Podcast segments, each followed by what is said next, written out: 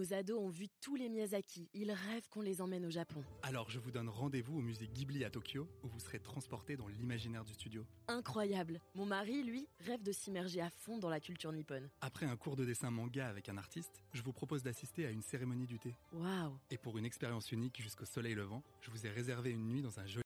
Louis de Lillers, bonjour. Bonjour. Alors j'ai vu sur, euh, sur votre LinkedIn, hein, j'ai fouillé un peu évidemment, j'ai vu que vous étiez extrêmement recommandé pour vos compétences en entrepreneuriat. Est-ce que selon vous, il y a un écueil euh, à éviter quand on est un jeune entrepreneur, qu'on a plein d'idées, euh, qu'on ait plein de motivation, qu'on veut se lancer? Qu'est-ce qu'il faut surtout pas faire? Bah, je pense que ce qu'il faut surtout pas oublier, c'est que l'entrepreneuriat, c'est une aventure collective. Donc ça se fait à plusieurs. Enfin, quand on crée une entreprise, l'entreprise par nature, c'est quelque chose de collectif. Euh, et donc, il faut s'inscrire, à mon avis, assez rapidement dans un collectif, sinon on risque de se noyer et de ne pas aller très loin non plus, parce que euh, le collectif, c'est une source de richesse formidable. Et souvent, quand on crée une entreprise, il y a un tas de compétences à réunir, et c'est rare de les avoir toutes. Et au-delà de ça, la tâche est souvent euh, si herculéenne que si vous êtes euh, bah, tout seul dans votre coin, euh, c'est- encore une fois, vous risquez de vous noyer un petit peu rapidement.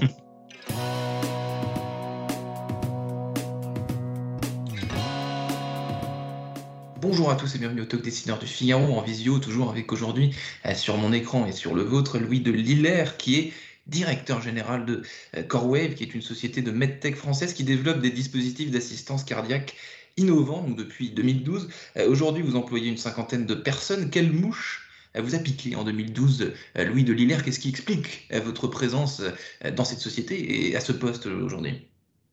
Alors, Corwave a été créé en 2012 par MD Start et moi j'ai rejoint la société en 2015 quand il y avait que 5 personnes. Alors quelle mouche m'a piqué? Je ne sais pas si c'est une mouche, en tout cas c'est vrai que je suis tombé très rapidement amoureux de la technologie quand le directeur général, le directeur pardon, technique de la, société a présenté euh, la technologie dans un congrès scientifique. Ça a été Love at First Sight. Waouh, c'est incroyable cette technologie, ça, ça peut résoudre tous les problèmes qui sont associés aux pompes cardiaques.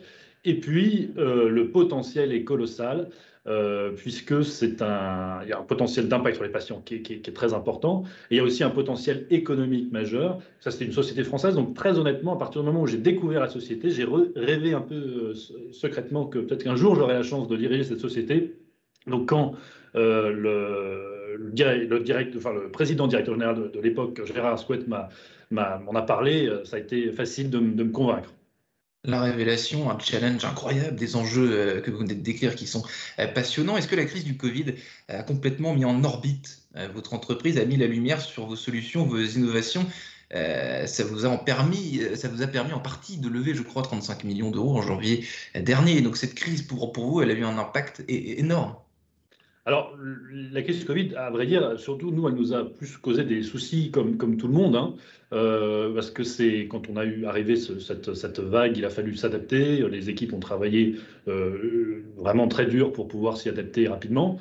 Et à vrai dire, notre levée de fonds a plus été retardée euh, qu'autre chose par le Covid. Donc, c'était vraiment quelque chose d'indépendant qui, avait déjà démarré avant la crise Covid. Euh, et donc, malgré cette, euh, cette, euh, voilà, cette- ces difficultés supplémentaires, on a, on a eu la chance de lever 35 millions d'euros. Et c'était une première parce que pour la première fois dans l'histoire, la euh, Commission européenne investissait en direct dans une société au capital.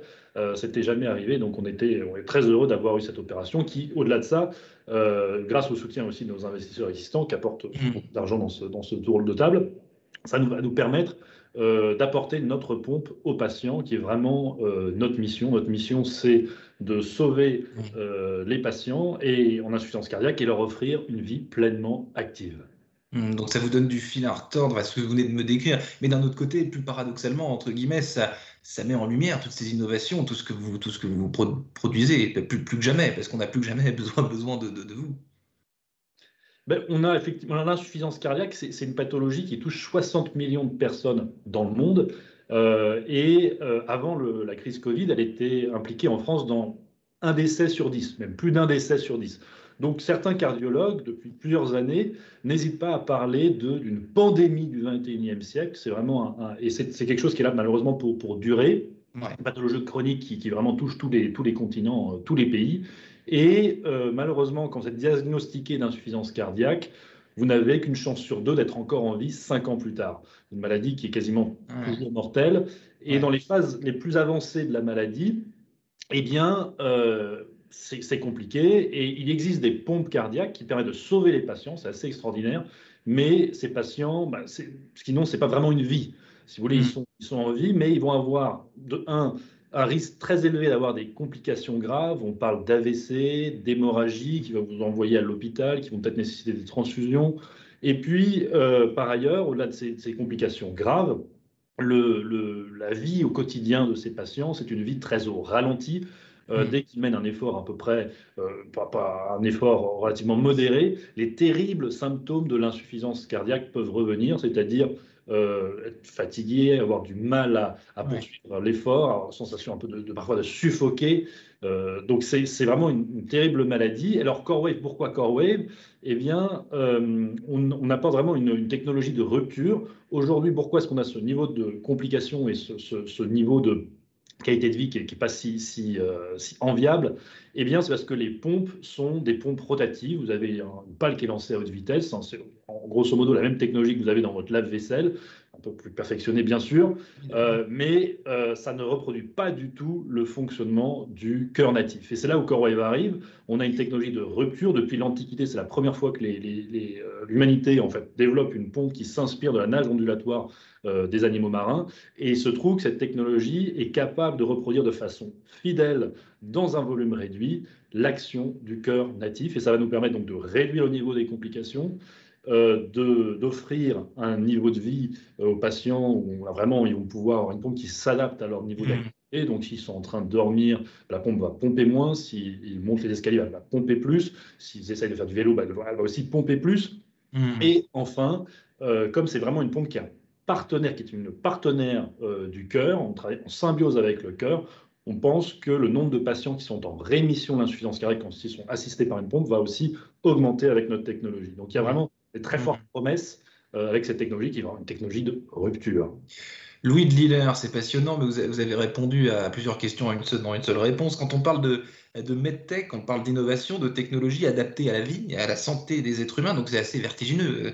Euh, quand on y pense, l'innovation appliquée à la vie, c'est à haut risque en fait. Vous ne pouvez pas vous permettre de, de vous tromper.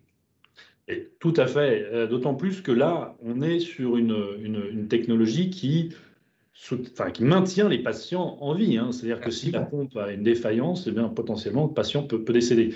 Et ce qui explique que c'est, dans le domaine des pompes cardiaques, les temps de développement sont, euh, sont relativement longs. Hein. C'est en moyenne, il y a 10 ans de, RD avant d'aller euh, chez l'homme, euh, puisque déjà le, sujet est complexe, parce qu'on mmh. est sur le sang, on est avec différentes technologies qui sont embarquées, mais en plus, le niveau de fiabilité attendu est maximal. Et donc, le nombre de validations et de tests qu'on fait est extrêmement élevé, avec des tests qui sont euh, très exigeants et qui simulent, voire dépassent ce qu'on peut euh, avoir, euh, qu'on va pouvoir rencontrer chez l'homme.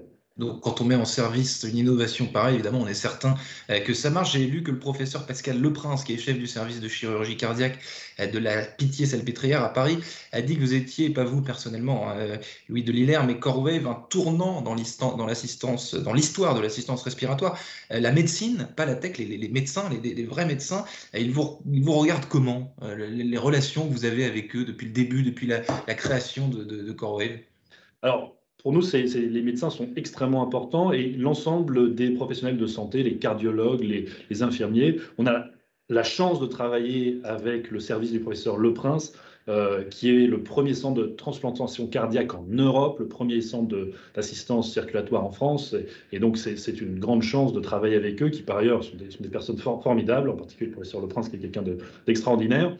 Euh, et on, euh, a une équipe dédiée pour travailler avec les professionnels de santé pour s'assurer que notre pompe qu'on développe, qui est un développement lourd, euh, soit adapté aux attentes. Et aujourd'hui, effectivement, encore est vraiment attendu, à telle enseigne que pour l'essai clinique qu'on est en train de préparer, euh, les, lettres d'intention qu'on a reçues, euh, donc ce sont des, centres en, Europe qui sont en Allemagne, euh, dans les pays de l'Est, au Benelux, au Royaume-Uni, ces centres-là, eh bien, ils implantent plus de 25%, enfin, ils représentent plus de 25% des implantations en Europe. C'est énorme. Donc il y a vraiment une énorme attente.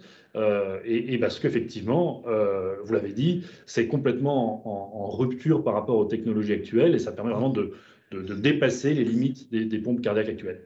Nous avons développé le dispositif d'assistance respiratoire le plus avancé au monde. Vous avez déclaré ça il y a, quelques semaines à, l'AFP. Alors moi je suis ravi, hein. moi, je suis partisan du cocorico, euh, l'entrepreneuriat français, etc. Évidemment, mais qu'est-ce qui vous permet d'affirmer cela, Louis de Lillers, avec autant de ferveur?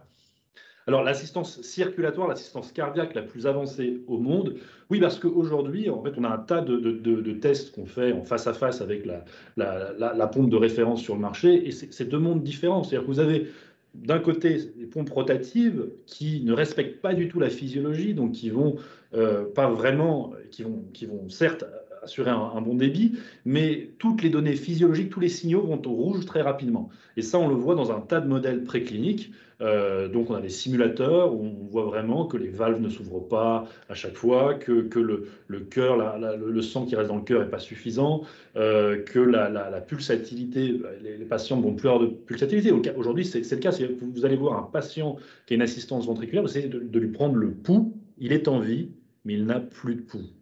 Euh, parce que la pompe fonctionne avec un débit continu et efface, le pouls.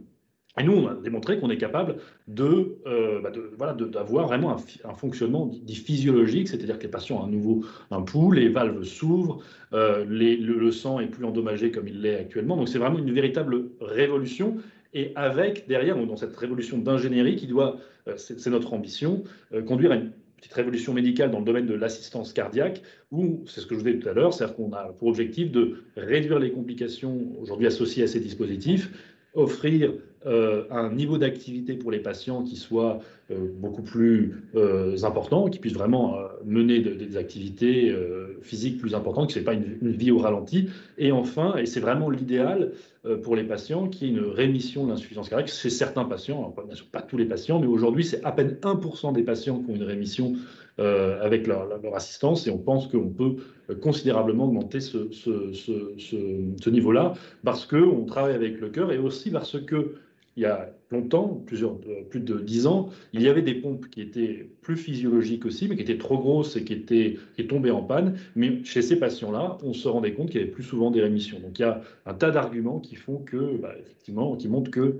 euh, notre pompe devrait apporter énormément euh, en clinique passionnant, Louis de Liller, DG de Corewave, donc une medtech française euh, qui innove pour sauver des vies, hein, si on résume bien euh, la situation. Merci infiniment, Louis de Lillard, d'avoir répondu à mes questions pour le talk dessineur du Figaro. Je vous dis à très bientôt.